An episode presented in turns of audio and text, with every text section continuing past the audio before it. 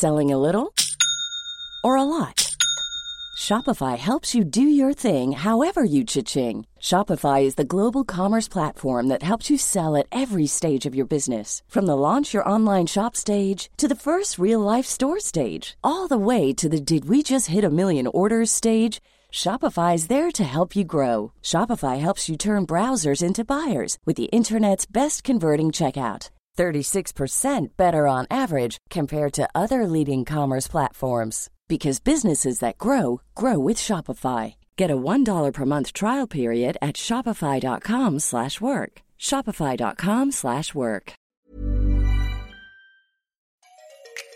Bonsoir, bonjour, bon après-midi à tous et bienvenue dans ce nouvel épisode d'Histoire de succès, le podcast où des personnes viennent vous raconter tous les jeudis matins leur parcours vers leur succès. Je suis Fabrice Florent, je suis votre hôte et cette semaine je vous propose de découvrir le parcours de Mélanie Hassel qui est quintuple championne de France de voltige aérienne et a fini plusieurs fois dans le top 10 des championnats du monde et d'Europe de voltige.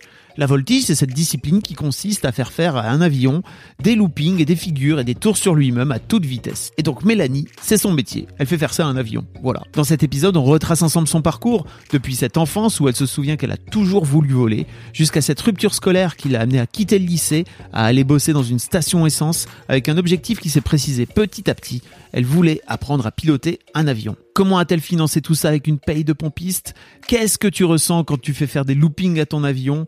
Comment Mélanie s'en est sortie malgré les conseillers d'orientation? Comment tu gagnes ta vie en tant que pilote à ce niveau? Autant de questions auxquelles Mélanie répond dans cet épisode. Un grand grand merci à elle pour sa confiance. J'espère que cet épisode vous en apprendra plus sur cette discipline méconnue qu'est la voltige. Êtes-vous abonné à ma newsletter? Oui, c'est une question un peu rhétorique, mais si vous ne l'êtes pas, n'hésitez pas à cliquer sur le lien dans les notes de cet épisode. Je vous enverrai un nouvel email tous les premiers et les troisièmes lundis de chaque mois pour chaque nouvel épisode d'Histoire de Daron, mon autre podcast où je donne la parole à des pairs. Je partagerai avec vous des réflexions, des lectures et bien sûr mes derniers épisodes de podcast. Concernant ce podcast, je vous donne rendez-vous jeudi prochain dès 6h du matin pour une nouvelle histoire de succès, mais d'ici là, abonnez-vous au podcast, venez mettre un commentaire sur www.histoire avec un S de succès.com. Mettez une bonne note sur Apple Podcast et un bon commentaire sur vos applis de podcast préférés. C'est le meilleur moyen de soutenir ce podcast si vous l'aimez. Je vous souhaite de passer un très bon moment en compagnie de Mélanie. Oui, bonjour, je m'appelle Mélanie, j'ai 37 ans, tout va bien aujourd'hui, je suis à Paris, je suis tellement heureuse d'être ici, euh, c'est génial. On sent un peu de, un peu d'ironie. c'est formidable. Et puis en général, je démarre l'interview comme ça, tu vois. Donc là, par exemple, on est parti. Pourquoi t'aimes pas Paris? Pourquoi j'aime pas Paris Ouais. Euh, j'ai bah, j'ai envie de dire, euh, moi je suis une fille de la campagne, euh, donc euh, j'aime bien euh, la tranquillité, le calme. euh, mais après, dans mon travail, je suis quand même euh, amenée à rencontrer beaucoup de gens, à être dans des endroits très peuplés, on va dire. donc euh, quand je rentre chez moi, je suis contente d'être un peu au calme et voilà. Tu vis dans le sud, c'est ça, aujourd'hui? Oui, je vis dans le sud, euh, dans les Alpilles, euh, du côté de Saint-Rémy-de-Provence, exactement. Ça doit être sympa. C'est très sympa, c'est très beau, il fait, ouais, il fait une belle météo, sauf Ouais. en ce moment, ça fait un mois qu'il fait moche, mais en général, il fait plutôt beau temps et ça me permet de m'entraîner avec mon avion euh, Oui, c'est ça. un tu- peu plus souvent que si j'étais à Paris, on va dire. Oui, j'imagine que si, il faut, il faut du beau temps, quoi, pour que tu, pour que tu puisses faire ton métier, quoi. Oui, alors beau temps, euh, pas forcément, mais il faut quand même euh, des conditions météo euh, Pas trop de nuages. voilà, intéressantes. En fait, je suis la seule femme à faire les courses d'avion. Red Bull Air Race. Et en voltige acrobatique, on est en ce moment, ben, on était sept femmes au championnat du monde en total, Sur combien de participants? Sur 62. On a peu de parité, quoi. Oui, voilà, on n'est pas très nombreuses. Euh, avant de parler un petit peu de, de ce métier, et de comment t'en es venu là, j'aimerais bien savoir à, à quoi ressemblait Mélanie quand euh, t'avais euh, 7-8 ans, quoi? Alors, bah, Mélanie, quand euh, elle avait euh, 7-8 ans, c'était euh, une fille euh, très timide, euh, très, euh, on pourrait dire insociable même. J'avais euh, tendance à me cacher dans les placards quand on prenait des photos. euh, Enfin voilà, j'étais euh, plutôt euh, renfermée. Ouais. Par contre, la Mélanie de 6-7 ans, elle avait euh, ce rêve, c'était celui de, de voler. Alors de voler euh, tout Alors, simplement. Déjà. Oui, déjà. Eh ben, c'est- arrivé à cet âge-là, je dirais, à peu près euh, vers 6-7 ans, euh, j'ai eu ce qu'on appelle l'étincelle, le coup de foudre. Et depuis ce jour, ça m'a pas quitté. j'ai toujours eu envie donc de monter là-haut. Comment, comment, comment ça se passe à 6-7 ans? Est-ce que t'as à un moment donné un truc qui se déclenche en toi qui fait Ok, ça c'est mon métier? Tu montes dans un avion qui te fait dire Ok, c'est ça ma vie? Comment? Alors j'ai euh, j'ai pas un, souvenir euh, précis. Enfin j'en ai un petit qui me qui me vient. C'est effectivement de m'être assis dans un avion lors d'un meeting aérien où m'avaient amené mes parents. euh, donc euh, je m'étais assis dans cet avion euh, de chasse en fait et j'avais regardé les avions voler. Et là j'ai eu un un espèce de déclic euh, où je me suis dit c'est ça que je veux faire. J'ai aussi euh, une petite anecdote. C'est euh, maintenant le le film euh, L'histoire sans fin où on voit un, le jeune Atriou qui se balade sur son dragon magique euh, au travers des paysages, sur la mer, les montagnes, etc.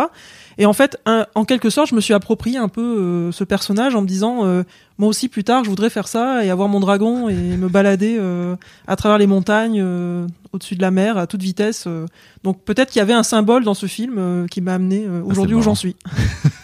Est-ce que tes parents ils t'ont amené dans ce meeting aérien euh, parce qu'en fait c'était un peu leur passion aussi parce que je sais pas un- forcément un truc auquel dans lequel t'amènes tes enfants de base quoi tu vois j'ai un peu envie de dire non? Euh, alors moi, quoi, je suis... il faut quoi tes parents? Alors, Ouais, je- mes parents euh, donc sont retraités maintenant. Ils Mm. étaient euh, professeurs en fait. Mon papa était professeur de maths et maman professeur de langue. Donc euh, rien à voir avec l'aéronautique. Mm. En fait, j'ai personne dans ma famille qui, qui a un lien avec l'aéronautique. Donc ça m'est vraiment venu. euh, voilà. Souvent, c'est des gens qui ont déjà fait ça euh, à travers leurs parents. voilà, qui ont la culture aéronautique. Mais bon, moi, je suis née en Angleterre. En fait, je suis anglaise d'origine. J'ai la double nationalité. Euh, papa anglais, maman française. Et en fait, en Angleterre, c'est une culture euh, assez élevée. Enfin, les, les gens sont vraiment euh, fans d'aviation et la- l'aviation euh, classique est conservée là-bas. Et du coup, c'est très fréquent qu'il y ait des meetings aériens et c'est très populaire. Donc, euh, on était allé se balader là-bas, euh, voilà, pour, un, un peu par un peu hasard comme un dimanche. euh, Ouais. On sait pas où aller, on va se balader par là. D'accord. Et donc, comment comment ça se passe dans ta vie entre le moment où tu montes donc dans cet avion où tu regardes euh, l'histoire sans fin et euh, et où tu à la base tu voulais devenir pilote de chasse, c'est ça? C'était ton c'était ton truc? Oui, alors euh, donc moi j'étais donc fan de. Alors en fait, j'avais envie de voler. Je, je sais pas expliquer comment, de voler tout simplement. Et j'ai toujours aimé la vitesse, l'adrénaline, euh, donc euh, la, Formule 1, la moto, euh, tout ce qui était vraiment sport mécanique me plaisait. Donc vitesse, adrénaline plus voler, euh, forcément c'était pas trop à la base euh, pilote de ligne. Donc euh, j'ai tout de suite été attiré par la puissance, la vitesse, enfin tout, tout ce que pouvait faire un avion de chasse et le côté un peu guerrier aussi, le côté euh, voilà qui me qui m'attirait, l'adrénaline, euh, voilà le côté euh, Ça devient d'où ça devient d'où dans ton éducation l'idée de te dire ok j'aime la vitesse, j'aime l'adrénaline, j'aime la moto, la Formule 1, ce qui sont pas spécialement des pareil hein, des métiers de filles entre guillemets. hein, désolé pour le truc, mais en attendant euh, c'est peut-être que le fait que vous soyez si peu nombreuses aussi, c'est dans, dans à faire votre métier là actuellement, c'est peut-être dû à ça aussi. Il y a un truc dans, dans ton Enfin, il y a un truc dans ton éducation qui t'a amené à, à amener à aller vers ça? Alors oui, c'est une question euh, intéressante parce que on me la pose assez souvent. euh, c'est souvent moi qui suis censé avoir la réponse pourquoi il y a si peu de femmes, mais en même temps, je- ça m'a permis de beaucoup y réfléchir puisqu'on Mm. m'a posé la question. Euh, je sais pas pourquoi euh, on a peu de femmes dans ce genre de discipline et pourquoi les femmes sont peu attirées. En, en MotoGP, il y a pas de femmes, en Formule 1, il y en a pas. Euh, moi, j'étais la seule dans, dans la discipline course euh, d'avion. Euh, je pense que après, c'est vraiment un caractère qui qui fait ça. Moi, j'ai toujours eu ce goût, même avec mes rollers, avec mon vélo. Enfin, j'ai toujours fait des cascades.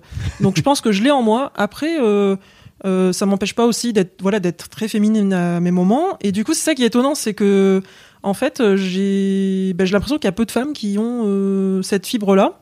Alors, euh, mes copines devient- qui font la voltige le sont aussi, hein, mais euh, on n'est pas pas très nombreuses. Ça vient de ton éducation? Tes parents t'ont peut-être, je sais pas, euh, euh, amené à être casse-cou et peut-être ont pas eu peur, je sais pas. Peut-être. Moi, dans ma tête, on laisse toujours faire plus de conneries à des garçons qu'à des petites filles parce qu'en fait on se dit ok les garçons c'est des garçons et donc ils sont obligés de faire des bêtises quoi tu vois alors que les filles on leur dit attention tu vas tu vas te péter un truc quoi j'en sais rien moi ce Oui, qui est une connerie hein, tu vois je, je suis pas en train du tout de dire que c'est ça qu'il faut faire hein. moi mes Oui, filles non, elles sont C'est complètement. euh, bah, c'est vrai que c'est complètement atypique parce qu'effectivement mes parents se marreraient en entendant euh, ce que je suis en train de dire, mais enfin ce qu'on est en train de dire, Ouais. parce que non, ils sont plutôt du genre très prudents. Ils m'ont toujours poussé à la prudence. euh, quand j'ai dit que je voulais être pilote, euh, papa c'était euh, tu devrais plutôt faire traductrice ou avocate ou un truc sérieux quoi. Ouais.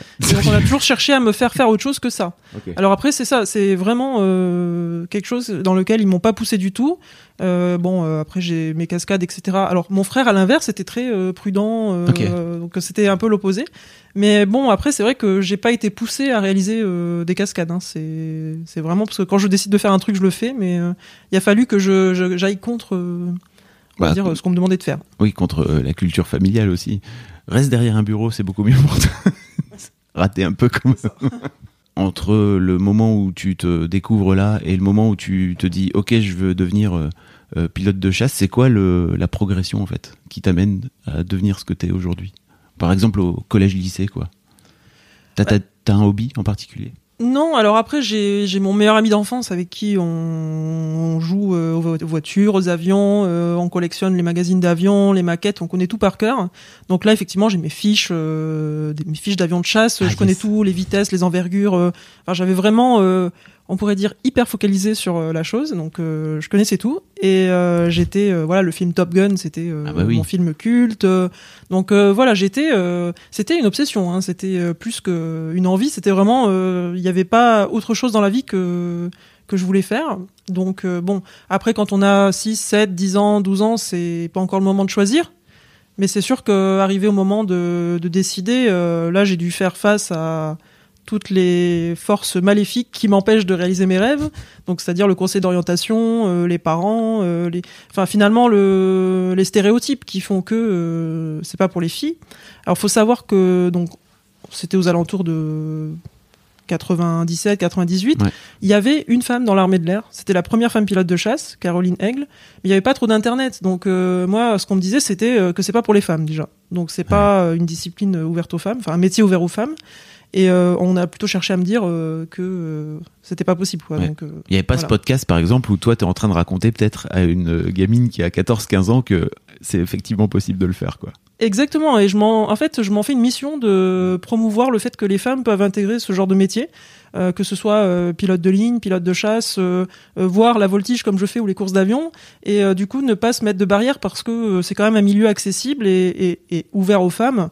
Donc je pense que voilà, faut pas se dire que c'est pas possible. Je suis très contente d'être la seule femme dans les courses parce que j'ai l'impression vraiment de montrer aux, femmes qu'elles peuvent accéder à des milieux élitistes qui sont dits masculins, mais que finalement, voilà, c'est. Enfin, moi, je suis très bien accueillie dans, dans la discipline et, et qu'elles font si elles ont envie de le faire. Oui, personne te regarde mal parce que tu es une femme, en fait. Euh, je pense qu'à un moment donné, c'est juste les résultats qui comptent, quoi, c'est ça? Oui, exactement. Alors après, euh, bien sûr, au début, euh, il y a toujours un peu les, les réflexions. Elle est là parce que c'est une fille, etc. Mais très rapidement, quand on prouve que j'ai prouvé que voilà, je savais voler comme les hommes, du coup, il y a un respect entre pilotes qui se met en place et voilà, ça passe très très bien. Quand tu dis que tu as dû te battre contre les démons qui t'entouraient, euh, donc tu parlais du conseil d'orientation, etc. Co- comment tu as fait pour, te, pour, pour combattre ça, justement? Alors, euh, bah, j'ai très mal fait en fait au début, puisque j'ai, je suis tombé assez bas, euh, on va dire moralement, parce que je, parce qu'on m'a découragé et que pour moi c'était fini, je pouvais pas le faire. Donc, euh, en gros, je suis passé de première de la classe à dernière, hein, donc euh, j'ai tout lâché, je rendais des feuilles blanches, enfin, j'avais plus envie.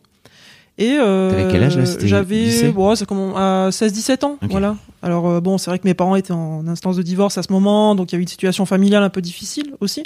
Mais du coup, euh, voilà, ça m'a, il y a eu comme dans les belles histoires, euh, la, la période down, quoi, la mauvaise période. Et euh, donc j'ai quitté le lycée très tôt, donc euh, juste euh, en début de terminale. Et donc ça m'a pris le matin comme ça, j'ai dit je m'en vais, salut, et je suis parti. Et euh, donc ça a été une décision vraiment impulsive en fait de ma part. Mais euh, aujourd'hui, si je devais la refaire, je la, je reprendrais la même. Je suis, une- je suis quand même très instinctive et euh, j'ai senti qu'il fallait fa- que je fasse ça. J'ai tout fait dans le système scolaire. Il m'a jamais correspondu en fait. Et donc du coup, euh, j'ai retrouvé un travail euh, dans pas de la journée, mais le lendemain, je crois. Donc euh, je me suis retrouvé euh, de scolariser à caissière de station-service euh, Ok. dans une petite station-service à Roquebrune, Cap-Martin, dans le sud de la France. Voilà. Et qu'est-ce que te, qu'est-ce que te disent tes parents à ce moment-là? Ils sont, j'imagine, euh, un peu désappointés pour toi, ceux qui voulaient que tu deviennes avocate. Oui, alors euh, bon, déjà, ça avait un peu euh, commencé à mal se passer, on va dire, euh, les deux ans auparavant, Ouais. parce que il y avait la crise d'adolescence, il y avait voilà les- le divorce, etc. Donc finalement, moi, la situation de divorce a fait aussi que j'ai pris le pouvoir en quelque sorte dans le sens où je me suis fait ma vie à moi et voilà, j'ai j'ai enfin si c'était à refaire aussi, je ferais un peu plus gaffe, mais bon, cette période-là était un peu difficile. Mm. Mais euh, bon, après, mes parents, euh, oui, ils étaient euh, forcément.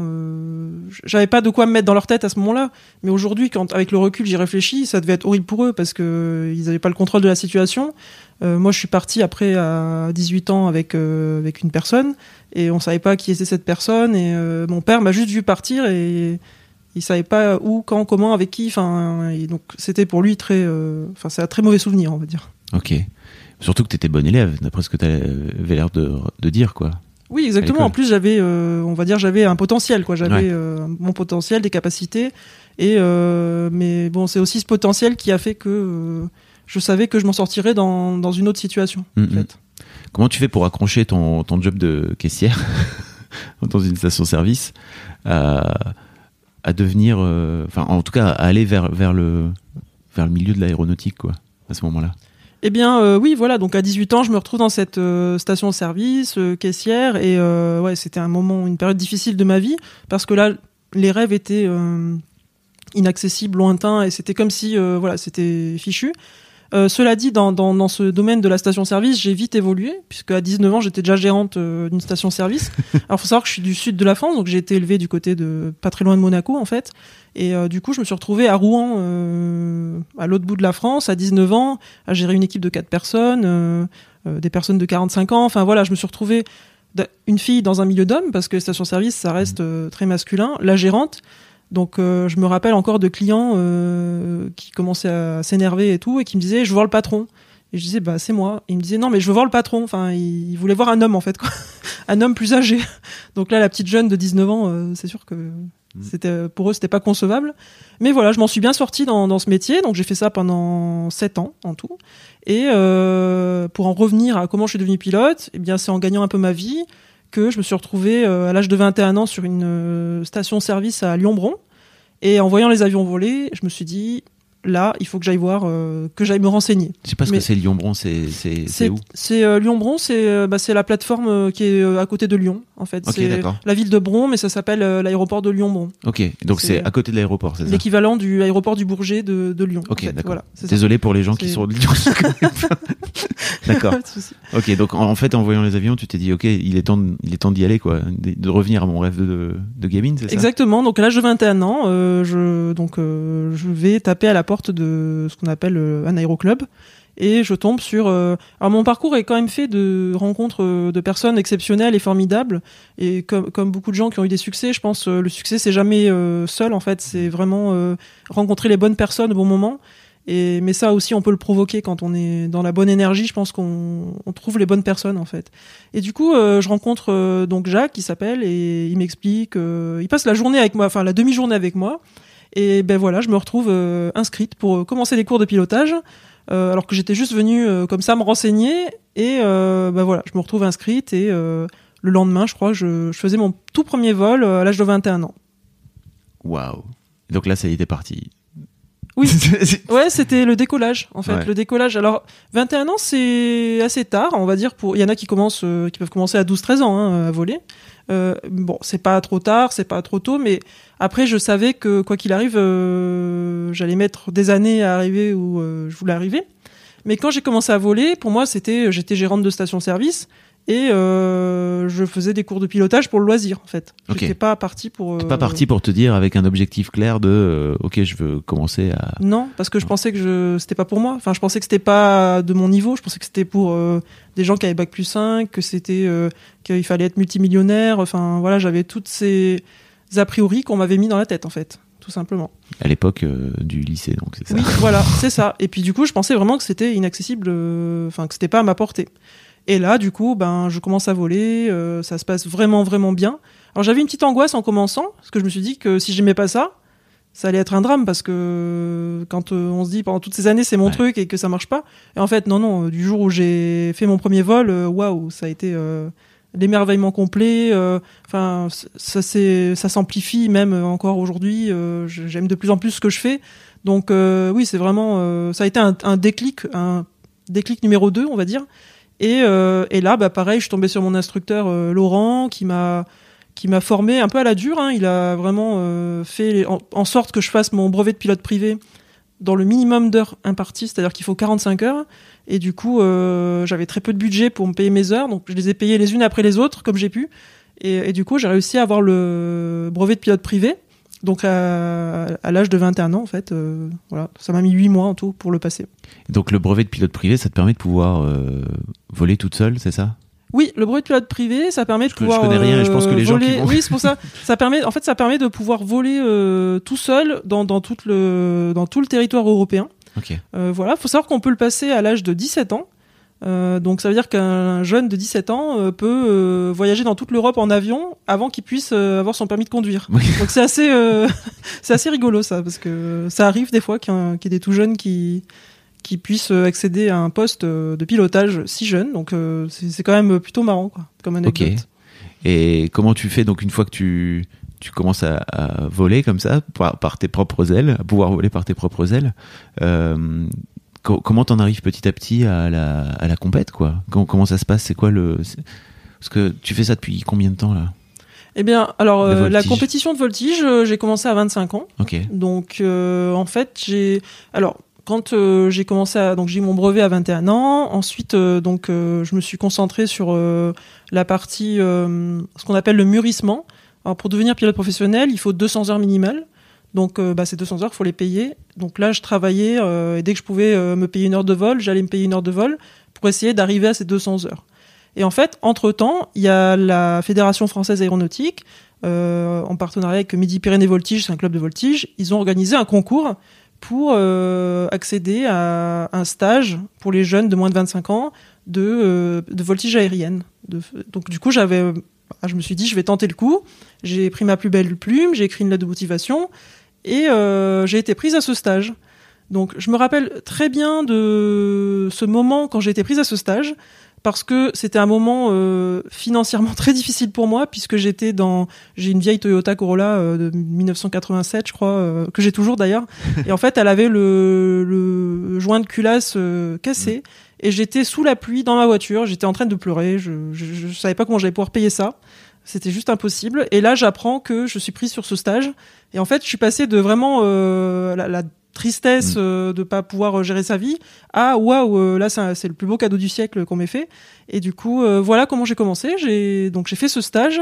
Et en fait en très peu de temps j'ai vraiment été à l'aise. Euh, j'ai été ce qu'on appelle lâché c'est voler seul en fait. Ok. donc euh, j'ai lâché en voltige, euh, j'ai fait toutes les figures de base toute seule dans l'avion comme une grande. Et là, euh, ben les gens du club m'ont dit euh, tu fais ça vraiment bien. euh, Est-ce que tu voudrais pas faire de la compétition? Ok. Donc voilà comment c'est parti en fait sur. Est-ce que un tu, stage. c'est peut-être sans doute le moment d'expliquer en quoi consiste exactement la voltige, parce que pour l'instant on l'a pas encore fait. C'est quoi la différence entre euh, prendre ton avion et aller te balader comme tu l'as fait avec tes, tes 200 heures, etc., etc., euh, à euh, ok, mais désormais je fais de la voltige? Alors la voltige c'est vraiment un donc c'est un sport. C'est euh, donc le principe de la voltige, c'est de réaliser des figures selon des critères euh, établis donc euh, par des les règlements on va dire. Donc euh, c'est un petit peu on pourrait comparer ça euh, au patinage artistique. Donc le patineur effectue des figures, les juges sont une dizaine, ils mettent des notes, celui qui a la meilleure note gagne. Donc nous c'est ça, on a 10 à 15 figures à réaliser dans le ciel devant les juges. Et en fait, euh, voilà, après, euh, avec toutes les joies du jugement euh, qui peuvent exister comme en patinage, celui qui finit avec la meilleure note va gagner. Donc ça, c'est la voltige.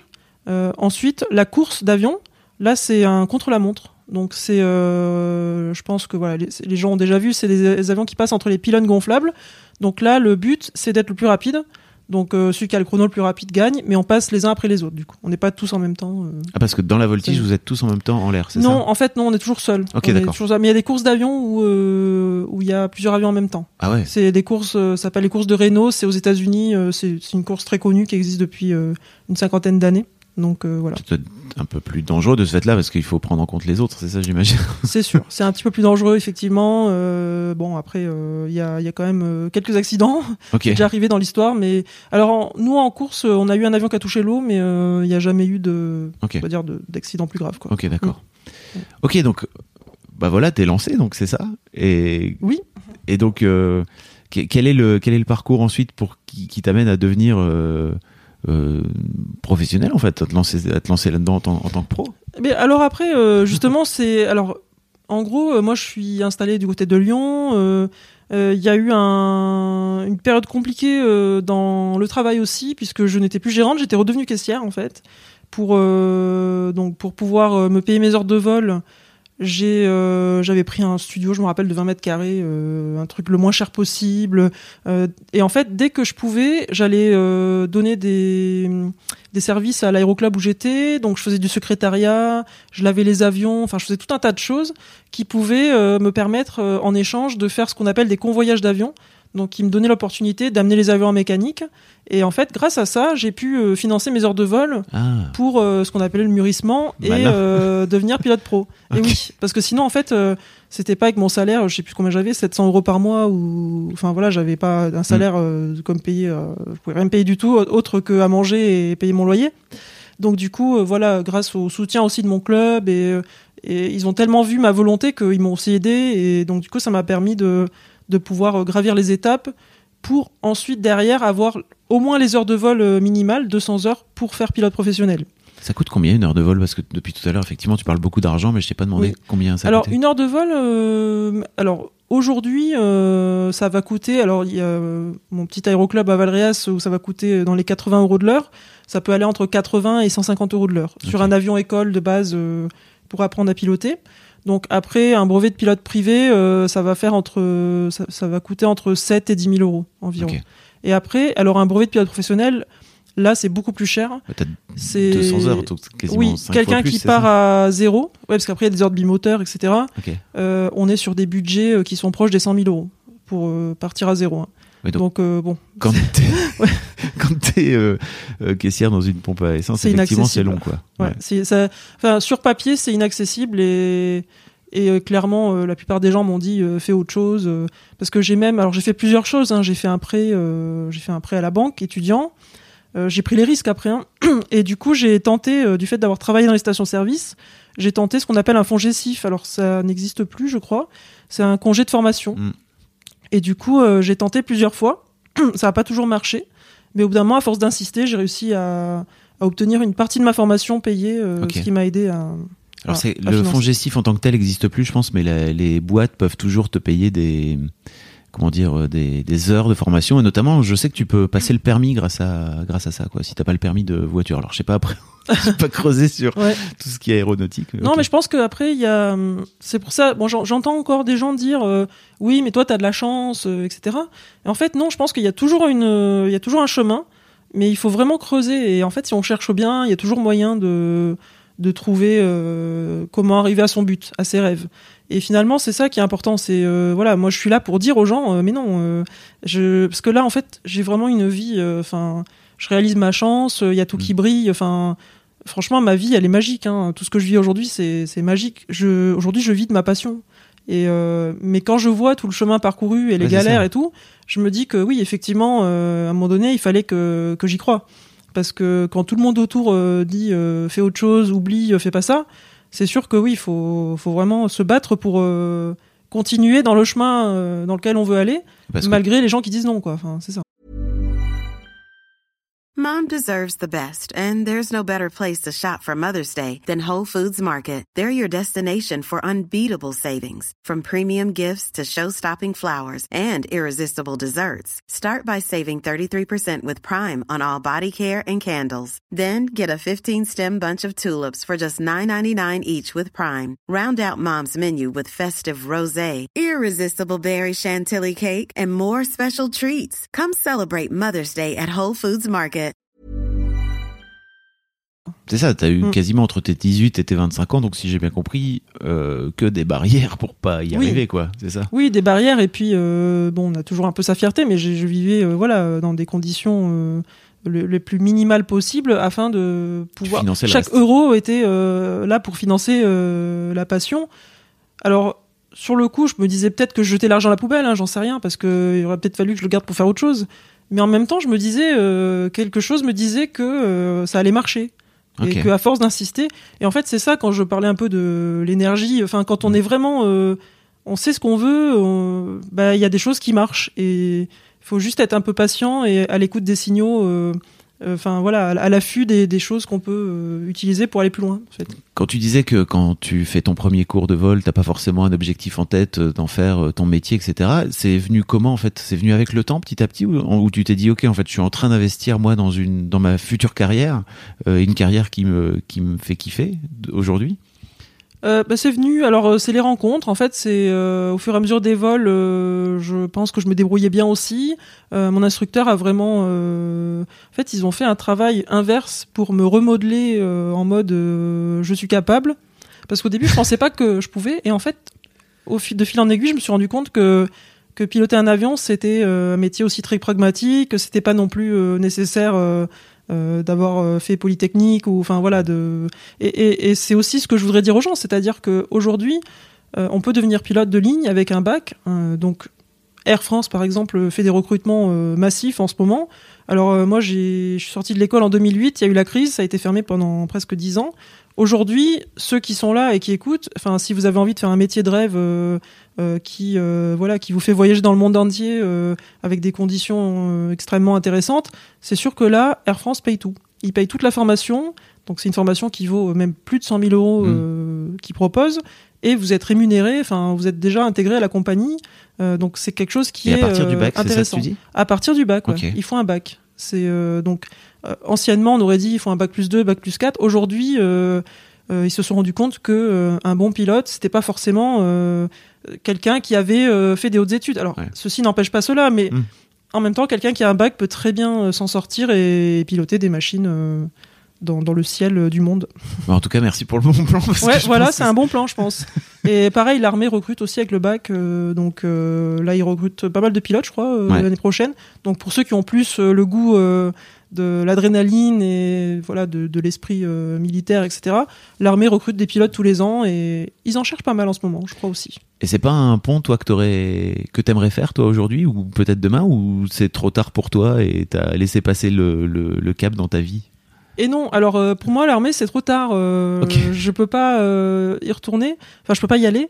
Mais en même temps, je j'aurais pas envie parce que vu mon fonctionnement aujourd'hui, je suis euh, un oiseau libre qui, qui part dans tous les sens, donc je me verrais moins. Alors c'est, je comprends aussi l'armée prend des gens plus jeunes parce que quand on voilà, moi j'ai ma vie maintenant, j'ai organisé toute ma structure on va en reparler, et au finalement j'arrive à voilà à vivre de ma passion donc donc après voilà je, je pense que là je suis bien comme je suis mais par contre, j'avais qu'un gros regret, euh, enfin mon immense regret de ne pas avoir euh, été dans l'armée, c'est que je me suis dit que autant un pilote de Rafale pourra un jour faire du, de l'Airbus à 320 mm. ou un autre Airbus ou un Boeing, euh, autant un pilote de ligne pourra jamais faire du Rafale.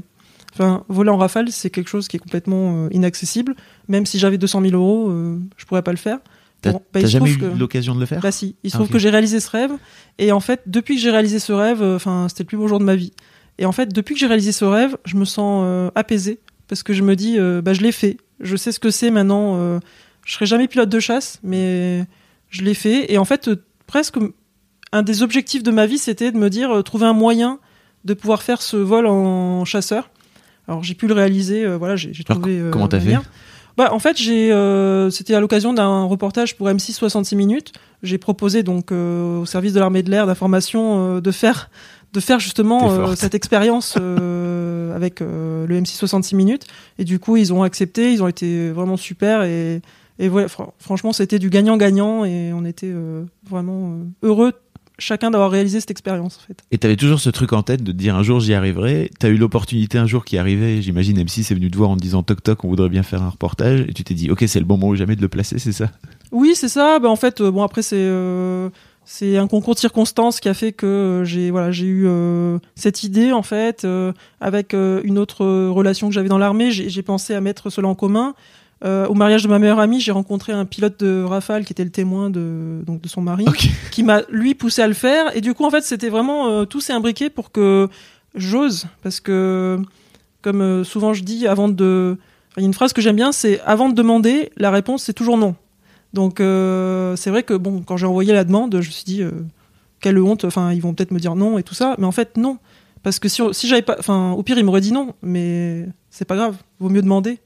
Bon, après, ça paraissait fou, hein, mais. T'avais pas grand chose à perdre autre que une petite blessure d'ego de te dire, ah bah, ok, ça. ils m'ont envoyé bouler, quoi. Ouais, et ça marche pour plein de choses dans la vie, en fait. Faut, faut pas hésiter à, à demander, euh, ou, enfin, voilà, c'est ça. Quand, après, je sais que c'est, c'est pas à la portée de tout le monde, mais quand je reviens à la petite fille que j'étais, euh, hyper timide et cachée dans les placards, euh, faut se dire, voilà, ça me demande encore plus, mais à force de le faire, on est, enfin, je suis plus à l'aise de le faire, en fait. Donc, euh, mais c'est sûr que c'est, ça, c'est un immense secret, quoi. Pas hésiter à demander, euh, aller voir les gens, se renseigner, demander les choses, euh, et voilà, au pire, une blessure d'ego, bon, c'est pas, Oui, on s'en remet quand même. on s'en remet. Je voulais parler avec toi. Mais en fait, de ce que tu racontes là, je pense qu'en plus, tu aurais été triste, terriblement malheureuse dans l'armée parce que tu as l'air d'être euh, une personne qui a besoin d'aller trouver par elle-même euh, les chemins, d'aller euh, trouver les moyens de bidouiller, entre guillemets, tu vois, tout ce que tu racontais sur comment tu as fait pour financer tes 200 heures de vol. Et c'est le genre de truc, à mon avis, dans une structure comme la- comme l'armée qui peut pas passer, quoi, parce que tu es obligé de passer par le, le, le commandant, etc., etc., quoi. Non? Oui, alors, effectivement, alors je sais pas si je me suis construite comme ça avec les années, Ah oui. ou si, euh, enfin après peut-être que j'aurais été modelée dans un autre système. euh. En fait, c'est ça, c'est la grande euh, interrogation. Ouais. Est-ce que finalement le fait d'avoir été dans l'armée, ça m'aurait changé? Est-ce que j'aurais été une maladie différente aujourd'hui? Je sais pas. Je sais pas répondre à cette question parce qu'il y avait quand même.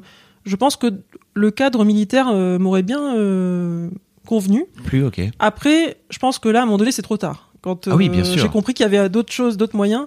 Là, aujourd'hui, euh, effectivement, quand je suis avec des gens un peu plus euh, conventionnels, qui ont l'habitude de passer par la hiérarchie avant de faire quelque chose, moi, j'ai tendance tout de suite à demander à, à tout là-haut, euh, au, au grand patron, euh, plutôt que de passer par euh, un tas de Mm. personnes. Enfin, après, j'ai aujourd'hui la chance d'accéder facilement, je dirais pas à tout le monde, mais voilà, c'est vrai que j'ai euh, un métier qui fait vraiment rêver. euh, si, si les gens voient une, une démo réalisée, c'est impressionnant. euh, voilà, en plus, euh, le côté de voir une femme réaliser ce genre de, de figure, Ouais, ouais, ouais. euh, c'est aussi dommage hein, d'ailleurs, hein, parce qu'on devrait se dire euh, c'est pareil, mais il y a un côté, voilà, c'est surtout les enfants qui sont euh, ah bon, mais c'est une fille qui pilote, ils sont bluffés quoi. hein. Enfin, ils sont. C'est étonnés. dram- c'est dramatique parce que comme tu disais, t'étais gamine, t'étais fan de Top Gun. Et bon, moi aussi, j'étais fan de Top Gun. J'ai regardé Top Gun quand j'étais gamin. Mais en fait, il y a pas de Top Gun avec une euh, avec une héroïne, quoi. Tu vois, il y a pas de Top Gun avec une Tom Cruise aujourd'hui. Donc, euh, c'est Et ça oui. aussi qui fait qu'il y a pas il a pas de Il n'y a pas de possibilité modèle. euh, d'identification. Il n'y a pas de modèle, mais c'est comme dans les super-héros. Je crois que maintenant ils mettent un peu des femmes. Ah bah, ça y est. ça commence à venir. Oui, Parce qu'ils se sont rendus compte qu'il y avait peut-être un marché aussi. Exactement. Non, mais bon, c'est vrai que les super-héros, c'était. euh, Enfin, on dit. euh, J'ai vu un. Alors, je sais plus son nom, un humoriste l'autre jour qui disait les petits garçons, on leur dit tu deviendras un super-héros, et les petites filles, elles deviennent une princesse. Mm. Mais donc, du coup, les jouets pour les petites filles, c'est le maquillage, euh, le coiffure, les trucs comme ça autour d'une princesse. Et les garçons, tout de suite, c'est la confiance en soi, t'es un super-héros, tu vas y arriver, tu vas tout. Et donc, du coup, c'est un peu, voilà, c'est un peu ça, c'est. euh, ce- cette espèce de préjugé euh, Ouais. qu'une fille peut pas être un super-héros ou euh, Bon, c'est en train de changer. Voilà. hein. Tu vois, moi, en train de changer, de, ouais. de, vois là où, de là où je suis, pardon, euh, sur Mademoiselle, je vois depuis 15 ans, ça évolue très très fort et il y a de plus en plus, bah, notamment, tu vois, toi, t'es en train de venir parler de ça et je pense qu'il y a 15 ans, t'avais, t'avais pas forcément de, de rôle modèle qui aurait pu venir parler. Quoi, tu démarrais tout juste dans ta carrière, quoi. Et oui, c'est ça. Bah, moi, c'est un peu ce qui m'a freiné au départ, c'est Mm. qu'il n'y avait pas de, de modèle pilote de chasse, par exemple. Il y aurait eu, euh, j'aurais eu l'info qu'il y ait une femme déjà dans l'armée. Bah, je serais peut-être allé la voir. Enfin, j'aurais j'aurais essayé de la contacter pour euh, lui demander du soutien, comment Mm. faire, etc. Alors que quand il n'y a pas de modèle, euh, c'est vrai que. T'aurais pu lui envoyer un message difficile. par Instagram, par oui, exemple. voilà, mais c'est ça. Mais c'est, mais c'est exactement ça. Quand je dis il n'y a pas Internet, aujourd'hui, euh, franchement, les les jeunes qui veulent euh, aller quelque part, euh, il y a avec les réseaux, il y a une opportunité formidable. hein. C'est, je pense que contacter les, bonnes personnes. Après, ils répondent, ils répondent pas, mais euh, faut toujours tenter sa chance, comme je disais. Euh, le truc dont je voulais te parler aussi, c'est euh, co- co- comment ça se passe quand tu es en vol? Par exemple, je vais t'expliquer, c'est que j'ai eu un, boxeur, champion du monde de, bo- de kickboxing. Et en fait, je lui demandais comment ça se passe quand tu es sur le ring et que tu es face au gars. J'aimerais bien que tu me fasses un peu le même exercice si tu veux. Comment ça se passe quand tu es en vol et que tu as, je sais pas, un exercice de voltige à faire? Euh, C'est quoi que tu ressens en toi? J'aimerais bien, je sais pas si tu peux arriver à, le- transmettre comme ça aux gens qui sont en train d'écouter, mais qu'est-ce qui se passe dans ta tête? Qu'est-ce qui se passe? Tu vois ce que je veux dire? Alors, Euh, déjà, alors quand euh, on va parler par exemple d'un vol sur un championnat, donc la, veille, je vais recevoir un, un programme avec des figures que j'ai jamais, enfin pas que j'ai jamais réalisé, mais un programme que j'ai jamais réalisé. Donc c'est une séquence euh, qu'il va falloir que j'imagine au sol avant de la réaliser en vol. Donc déjà il y a toute une partie, euh, la plus importante partie, qui est ce qu'on appelle la visualisation.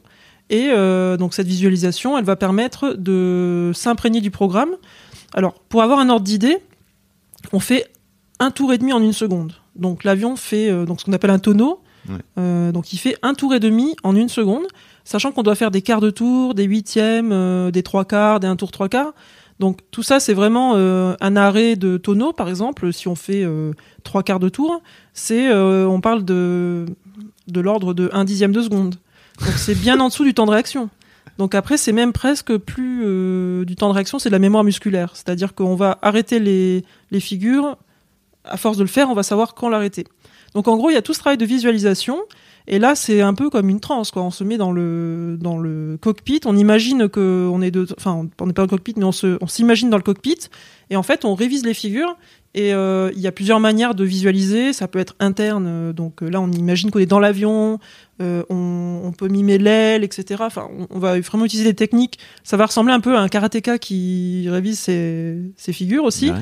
Et ensuite, externe, donc c'est-à-dire que je peux être à la place du juge et imaginer l'avion qui vole. Donc une fois que j'ai réalisé toute cette euh, séquence, euh, j'ai fait aussi des exercices de respiration pour me relaxer et je me suis échauffé physiquement. Là, je monte dans mon avion. Alors là, je suis toujours euh, très stressé à ce moment-là.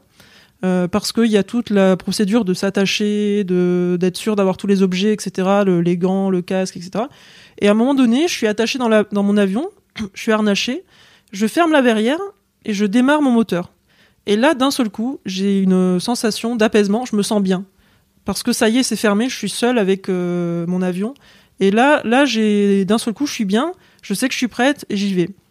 Ensuite, je, donc je décolle, euh, je fais ce qu'on appelle les figures d'échauffement. Donc là, euh, bon, toujours le, le petit stress, mais qui va bien. Et ensuite, donc là, je vais m'élancer pour 10 à, entre 10 et 14 figures. Donc pendant ces figures, je vais prendre ce qu'on appelle des G.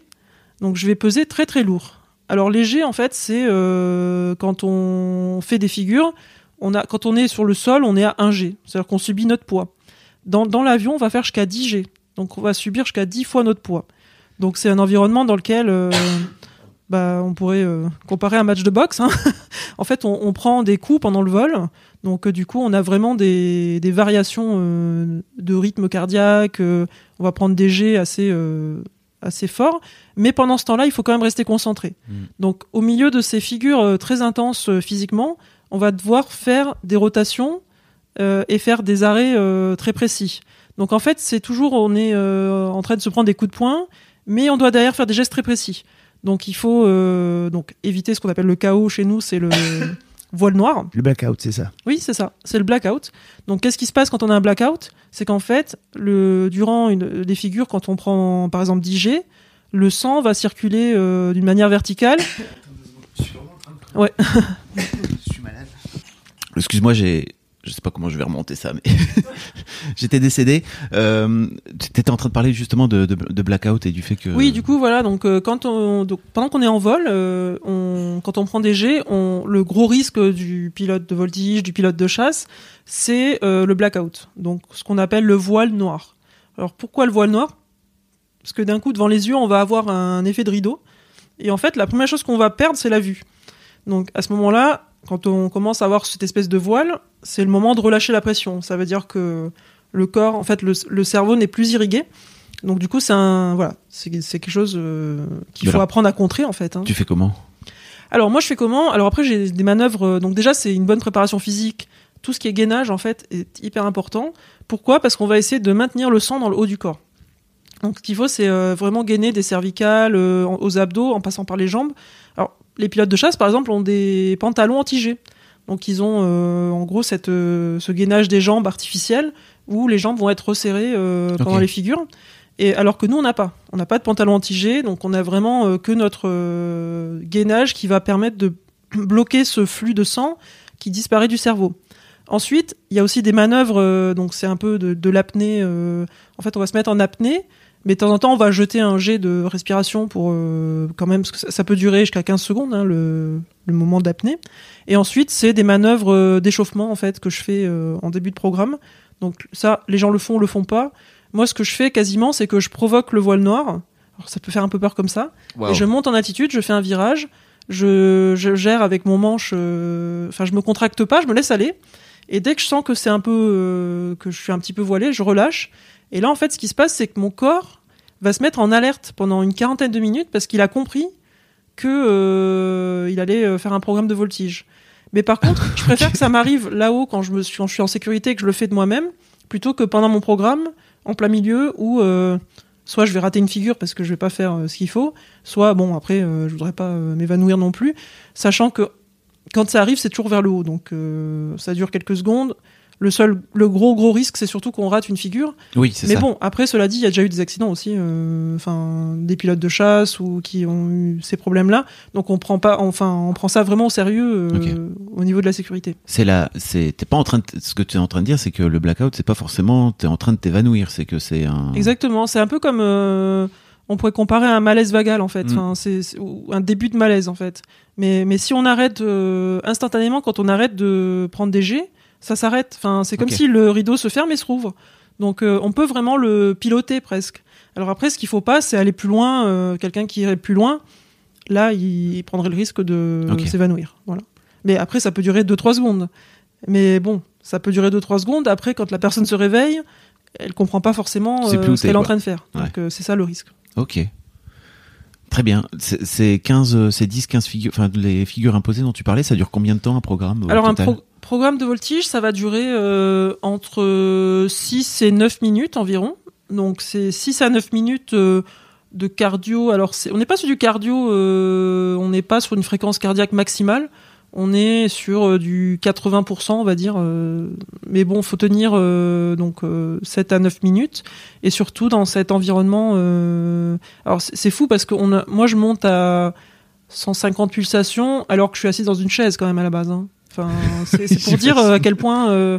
ça reste quand même des mouvements de manche assez assez amples. Euh, Il y a quand même euh, de la force dans le manche. Euh, moi, j'essaye d'être très explosive, ce qui me demande un gros travail avec des élastiques en salle. Et du coup, pourquoi? Parce que j'essaye de voler. alors, je dirais comme les meilleurs hommes en fait, euh, parce que le, le style des meilleurs est très explosif. Mais en fait, euh, ça me demande ouais, des gros efforts euh, physiques pour en arriver là. Tu veux dire qu'il y a une, il y a une différence entre hommes et femmes à ce niveau-là, c'est ça? Bah, alors après, oui, Physiquement, en tout oui, il y en a une parce que Ça se joue. Enfin, pour moi, c'est la base. Une femme a moins de muscles qu'un homme, Mm. donc euh, forcément, euh, j'ai un ami à moi, enfin mon meilleur ami qui est euh, pilote dans l'armée et qui est, il a fait quatrième au championnat du monde. C'est son premier championnat du monde. Et du coup, le compliment qu'a fait son coach, c'est ce qui a surpris le coach au début avec Florence, c'est sa puissance en fait. Et en fait, Flo, c'est quelqu'un de, il est très de base très puissant, très très costaud, très. Donc là, ça m'a tout révélé en fait. Ça veut dire que la puissance, quand même, Mm. ça fait euh, bon. Sans maîtrise, la puissance n'est rien, comme Bien on dit. sûr. Mais Faut la un peu puissance, voilà, la puissance, Mm. c'est important. Donc, euh, donc je la travaille énormément, sachant que je pars de plus loin étant une femme. Après, bon, euh, ouais, pour arriver au niveau des meilleurs, voire les dépasser, je pense que je peux y aller, quoi. Je peux m'entraîner. Donc voilà, je fais beaucoup de, j'essaie de gagner de la force et de l'explosivité en fait. Ok. Et euh, donc, on va parler un peu de, de l'aspect business maintenant, parce que en fait, tu me disais là juste avant qu'on démarre que t'étais, euh, t'as créé ta structure et qu'aujourd'hui, en fait, tu, tu, tu réussis à vivre au-delà de l'aspect juste, euh, tu fais des courses. Euh, parce que est-ce que euh, c'est donc euh, Red Bull te sponsorise, c'est ça? Donc sur sur l'aspect vraiment purement sportif? Alors non, moi je suis pas athlète Red Bull en fait. Je Ok, suis, d'accord, je savais même Je pas. participais à l'événement. Alors pour la petite histoire, les, les courses euh, Red Bull euh, ont cessé en donc c'est la dernière saison là. Ok. Ça va reprendre l'année prochaine certainement, euh, mais ça sera plus Red Bull en tout cas, ça c'est sûr. On attend des confirmations, mais euh, bon, normalement ça devrait reprendre sous un autre nom. Donc, euh, donc Red Bull, c'était l'organisateur, euh, comme le trophée Andros, euh, voilà, c'était. Andros. Mais euh, du coup, euh, moi je travaille avec euh, donc des partenaires. Ouais. euh, donc j'ai BMW qui me suit depuis pas mal d'années maintenant. J'ai aussi Michelin, donc euh, marque française qui me suit euh, depuis deux ans. voilà, j'ai donc une, Alcim, une boîte de simulateurs. donc je travaille vraiment euh, avec euh, des partenaires. Alors euh, l'idée c'est quand même d'avoir euh, une belle aventure ensemble parce que c'est comme ça que, en tout cas, que moi je délivre euh, mon, meilleur au niveau du retour sur investissement, on va dire. Donc, donc voilà, donc pour arriver à mon objectif euh, de devenir championne du monde de voltige, c'est sûr que sans mes partenaires, euh, ça serait pas possible. Et donc euh, voilà, aujourd'hui j'ai de la chance de pouvoir faire de Donc eux Ma te passion, financent, mon métier. c'est ça? Enfin, ils te financent, ils te permettent de pouvoir justement vivre, vivre, vivre de ta, vivre de ta passion, tout simplement? Oui, exactement. Alors donc ces sponsors là me financent. J'ai aussi des, j'ai aussi voilà des mécènes et puis surtout je réalise aussi des, des shows aériens. Donc euh, là je réalise euh, par exemple au mois de mars avril je vais aller au Chili pour faire euh, donc euh, 12 démos sur un, un gros meeting. C'est un peu comme le salon du Bourget. Euh, ensuite je fais pas mal de conférences aussi en entreprise. Alors j'essaye quand même de me concentrer sur la partie athlète donc euh, plus j'arrive à, à trouver du sponsoring, plus j'arrive à me concentrer parce qu'en général, euh, le but c'est quand même que je puisse euh, m'entraîner vraiment pour mon sport. Euh, après, voilà, j'essaye de, de trouver le bon équilibre entre sollicitation euh, euh, business et faire entrer de l'argent dans l'entreprise et quand même me concentrer et euh, laisser de la place à l'athlète pour euh, réaliser ses performances. Voilà. Et tu fais tout toute seule, ou presque, c'est ça? Oui, alors euh, j'ai bon, je suis quand même euh, j'ai de la chance d'avoir euh, des personnes formidables autour de moi qui, qui m'aident euh, à leur façon euh, et comme elles peuvent. J'ai euh, après j'ai un j'ai un préparateur physique, euh, j'ai un préparateur mental, un coach technique, euh, j'ai maman aussi qui m'aide pas mal pour mes textes, etc. Pour euh, tout ce qui est traduction, écriture, euh, les newsletters, etc. Euh, donc j'ai Victoria aussi qui m'aide pour tout ce qui est réseaux sociaux, etc. Donc j'ai quand même voilà j'ai une équipe autour de moi. C'est sûr qu'aujourd'hui j'aimerais bien trouver plus de budget pour avoir vraiment une équipe, on va dire, en tout cas au moins une personne à plein temps qui pourrait m'aider et me décharger de toute la partie logistique et administrative qui euh, bah, qui fait que je me concentre un peu moins sur euh, les vols et bon j'aimerais bien euh, arriver à un peu plus me concentrer quand même. Ok. Euh, comment tu peux faire pour en arriver là en fait? Parce que faut aller chercher plus de sponsors, c'est ça? Ce serait un peu l'idée? Oui Des exactement. sponsors qui payent mieux, j'en sais rien. Oui, bah après c'est euh, trouver des- du sponsoring, trouver des- du mécénat. Donc là, par exemple, ce que je vais faire, c'est qu'au mois de février, je vais faire une euh, soirée dans mon hangar où euh, bah, je vais euh, investir là-dessus, simplement pour euh, inviter les dirigeants d'entreprise qui sont alors plutôt de la région euh, sud, Ouais. c'est sud maintenant, c'est plus PACA, euh, de la région sud pour attirer un peu des partenaires locaux afin de pouvoir bah, vivre une aventure, mais qui puissent aussi participer, parce que le but c'est pas non plus, enfin, c'est pas de dire euh, je prends de l'argent, enfin, c'est vraiment de dire euh, on vit une aventure en commun, mais qu'il y ait une possibilité de partager et que eux puissent exploiter le partenariat euh, au maximum pour que derrière ils soient contents et qu'on puisse reproduire euh, cela sur sur des années en fait. hein. C'est plus comme ça. Bon alors si vous voulez rencontrer euh, Mélanie, si vous voulez donner des sous à Mélanie, je vous mettrai les liens de son, son site euh, dans les notes du podcast. Qu'est-ce qu'on peut C'est quoi tes, tes objectifs à venir là dans les dans les mois, dans les années à venir? Alors là, donc les objectifs. qu'on peut te souhaiter? Alors pour bah, pour revenir euh, déjà à donc euh, la saison euh, 2019, euh, bon ça c'est c'est une saison mitigée un petit peu. Alors j'ai bon j'ai eu la, la grande joie de pouvoir euh, remporter le le trophée euh, donc euh, Neil Williams qui est un trophée euh, de champion d'Angleterre en fait. Donc j'ai fini euh, euh, première de ce championnat. Euh, et euh, je suis donc je suis vraiment contente pour ça. J'ai fait vice championne de France. En fait, j'ai la double nationalité. Oui. Donc du coup, j'ai j'ai eu le titre anglais, le vice championne de France. Et euh, mon objectif euh, cette année, c'était d'aller au championnat du monde. Et j'avais vraiment pour objectif de remporter ce championnat du monde, comme euh, toutes mes autres camarades également. Mais euh, malheureusement, ça s'est mal passé. J'ai euh, été disqualifié sur un programme suite à une erreur de ma part, en fait. J'ai juste pas contacté les juges avant de commencer. Et du coup, c'est une, une erreur qui m'a disqualifié. Donc je reste sur une immense déception. Ok, il faut euh, il faut dire au, au juge euh, oui. salut, je pars, Salut, ça bah bonjour. Enfin, j'ai pas dit bonjour au monsieur et voilà. C'est- Dur. non, ça a été un peu dur, mais bon, voilà. Après, c'est. En même temps, c'est intéressant que tu fasses cette erreur-là avec toute cette expérience-là, quoi. Tu vois, c'est fou. Bah, c'est pour ça que je- j'en parle parce que finalement, euh, je suis convaincu que voilà, je bon, c'était pas le moment. Après, l'erreur, elle est immense. euh, Enfin, c'est vraiment quelque chose euh, d'évident. Alors, je pense que j'étais dans de l'hyperfocalisation. C'était pas du stress, c'était juste que j'étais dans mon job de pilote et pas dans mon job de parler à la radio. Ok. Et donc, euh, voilà, j'ai, on, on a fait en tout 250 vols sur le championnat. Il y a qu'une personne qui a été disqualifiée. Hein, c'est, c'est moi. Donc, c'est comme ça. Après, je vais pas en faire un tout un, je vais pas en pleurer pendant des mois et des mois, mais je reste sur une grosse déception. Donc là, la saison prochaine 2020, donc je refais le championnat d'Angleterre, je refais le championnat de France et euh, les championnats internationaux, donc en tout cas championnat d'Europe au niveau élite qui est le plus haut niveau, et euh, voir peut-être championnat du monde euh, je- au niveau advance qui est le niveau euh, en dessous, on va dire. Donc euh, voilà. Et ensuite, euh, bah, j'espère que les courses d'avion vont reprendre euh, dès le mois de septembre et repartir sur une saison. euh. Après, c'est un peu encore la grande inconnue, mais euh, j'espère sincèrement que ça va reprendre parce que c'était vraiment euh, quelque chose d'extraordinaire. Ok. Merci beaucoup, Mélanie. Avec plaisir, merci. Si vous voulez suivre Mélanie, donc je vous mettrai tous les liens, son site, euh, Instagram, j'imagine, etc., etc.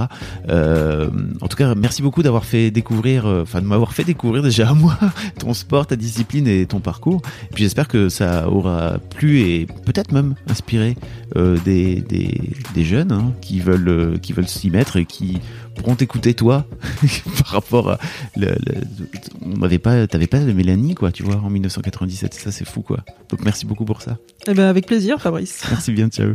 Ciao. Normally, being a little extra might be a bit much, but not when it comes to healthcare. That's why United Healthcare's Health Protector Guard fixed indemnity insurance plans, underwritten by Golden Rule Insurance Company, supplement your primary plan so you manage out of pocket costs. Learn more at uh1.com.